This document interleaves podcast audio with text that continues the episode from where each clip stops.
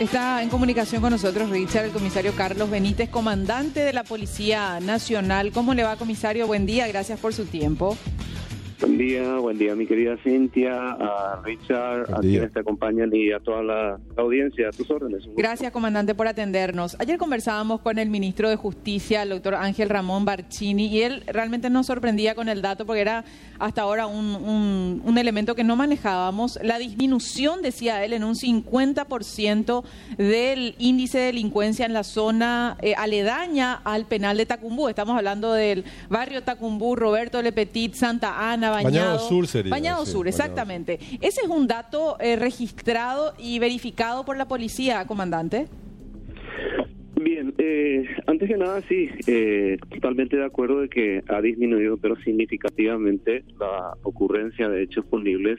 en las zonas que estabas mencionando, áreas, por ejemplo, de la comisaría octava, comisaría cuarta, segunda, eh, áreas de influencia, ¿verdad? Ahora, eh, dar un, un estimativo de porcentaje, eh, en este momento menos no podría darte porque son apenas tres semanas casi, entonces necesitaría un poquito más de, tiempo para hacer unos comparativos con, con, meses anteriores,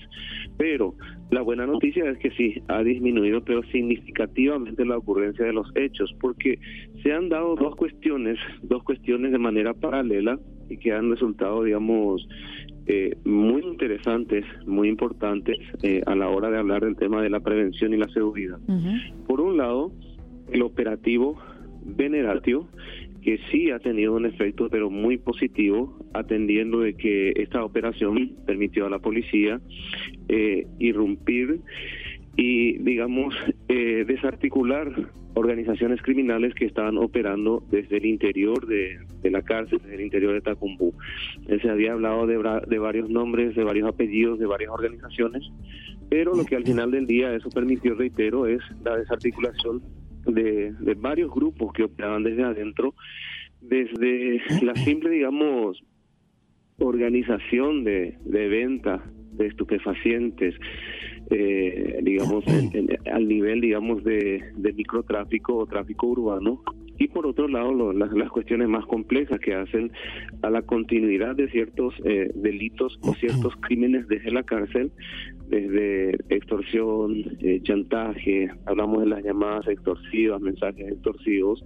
y también la cuestión más compleja de que hace de que la posibilidad de que hayan ordenado la muerte por encargo desde el interior de la penitenciaría, atendiendo de que habíamos hablado en algún momento de casos de, sicariato. Entonces, esa diversidad de hechos punibles que se estaban dando hasta hasta aquella hasta aquel, hasta el 18 de diciembre cuando se tiene el operativo de Neratio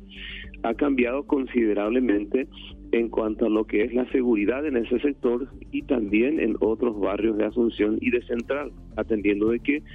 la influencia de estos grupos no solamente se limitaban en la periferia, en los alrededores o en esos barrios, sino que también eh,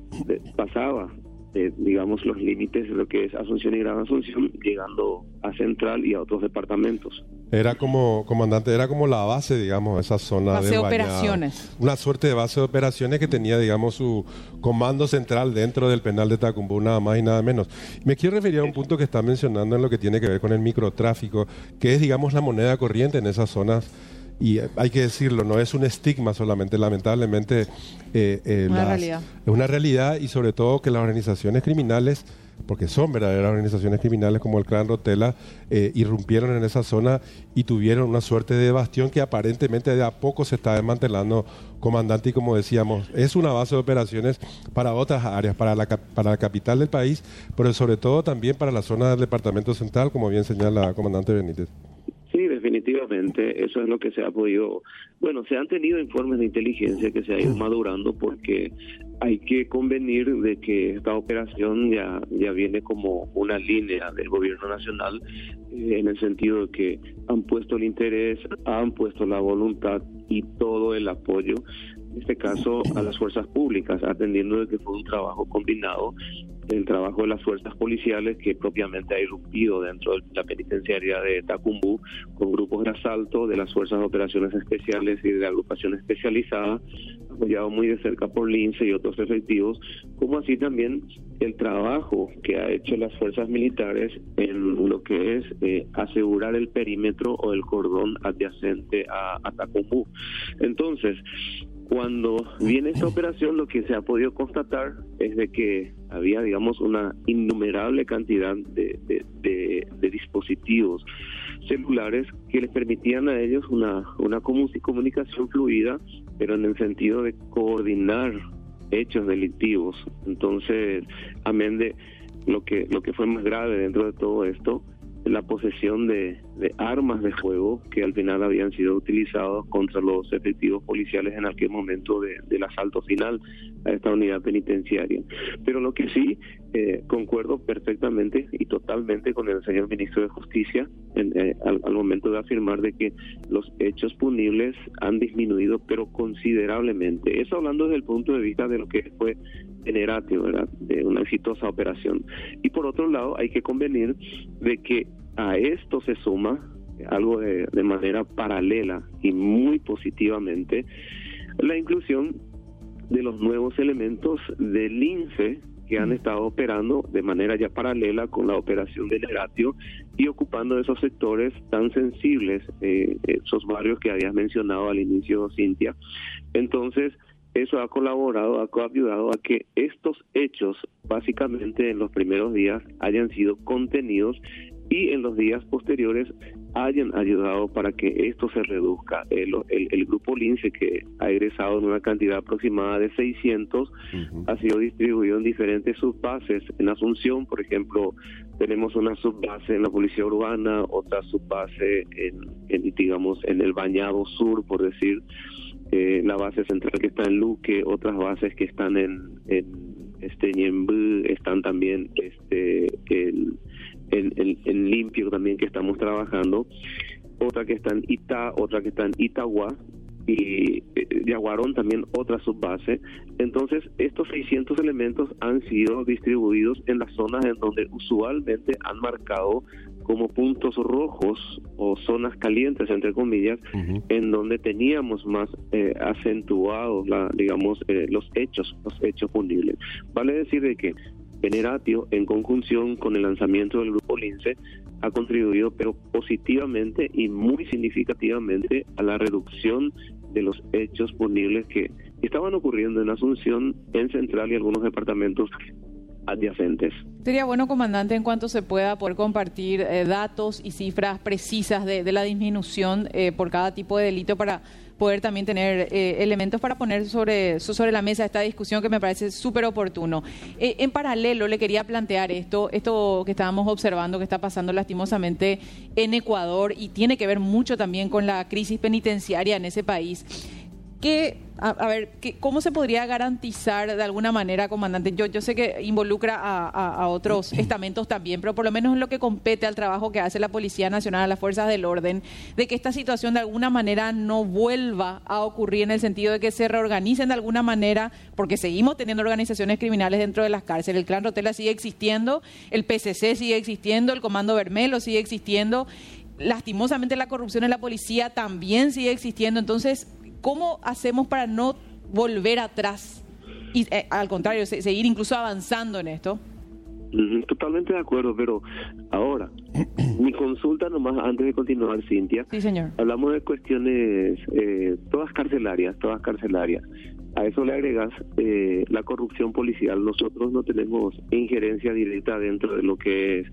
el control, digamos, en las cárceles. Hay guardias penitenciarios. Lo que nosotros hacemos es coayudar con el tema eh, del control de, las cárceles. Los responsables son guardias penitenciarios. Pero de todas maneras, también hablando del punto, asumimos de que hay elementos eh, eh, corruptos, como en cualquier otra otro estamento, pero al menos tenemos esa posibilidad de ir depurando a medida que nosotros investigamos, porque somos, al final del día, somos nosotros los policías que le investigamos a estos elementos corruptos y lo ponemos a disposición del Ministerio Público y también a renglón seguido a disposición del eh, de Asuntos Internos y de Justicia Policial y en el mejor escenario lo tenemos, eh, bueno, si hay elementos convincentes, lo tenemos ya fuera de la institución lo antes posible. No, hacia, hacia el parangón nomás, comandante, en el sentido de la penetración del crimen organizado, porque eso es lo que vemos prácticamente en Ecuador, ¿verdad? Eh, Una penetración completa que incluye también a, la, a, la, a las fuerzas del orden. claro, que requiere la contención de parte de la policía. Sabe, sabe, que cuando hablamos de crimen organizado, y es muy buen punto, Cintia, Richard, eh, dentro de lo que de lo que es el crimen organizado, dentro de lo que es el crimen organizado, amén de que hablemos, por ejemplo, de eh, tráfico de drogas, tráfico de armas, trata de personas, robo de vehículos a gran escala, robo de obras de arte, explosivos, todo lo que eh, conjuga lo que es crimen organizado, a eso también se agrega que es la corrupción, la corrupción dentro de lo que es la declaración de, digamos, de, de, las Naciones Unidas en cuanto al crimen organizado, también se incluye a la corrupción como crimen organizado de los funcionarios públicos, de los funcionarios estatales. O sea que ahí, cuando, cuando acabas de mencionar que el nivel de penetración del crimen organizado es bastante amplio, entonces sí, la policía, en cualquier país del mundo, la policía es ápice nada más del nivel de penetración. Eh, aquí mencionamos a muchos estamentos en donde el crimen organizado penetra, no solamente eh, hablo, digamos, de corrupción ya a nivel de, funcionarios públicos, sino también hablamos del sector privado. Entonces, un abanico muy amplio, muy amplio, en donde no solamente está la policía, sino eh, hay, digamos, una diversidad, una diversidad y que contribuye a esa penetración. En lo, en lo que es a Ecuador, eh, evidentemente que nosotros estábamos siguiendo también por los medios abiertos, por las fuentes abiertas, y vemos de que, eh, digamos, e, el nivel de afectación, el nivel de afectación del, del crimen organizado o del narcotráfico ha sido tan elevado que justamente ha tomado, digamos, varios estamentos, ha afectado a varios organismos, a varias, a varios, eh, digamos, eh, funcionarios de un Estado, en donde todo está facilitado para que el crimen organizado haya tenido esa capacidad de maniobra, esa capacidad, esa fuerza suficiente para, digamos, eh, confrontar a todo un Estado. Entonces, lo que nosotros estamos haciendo aquí en Paraguay es justamente el trabajo coordinado y la presencia misma del Estado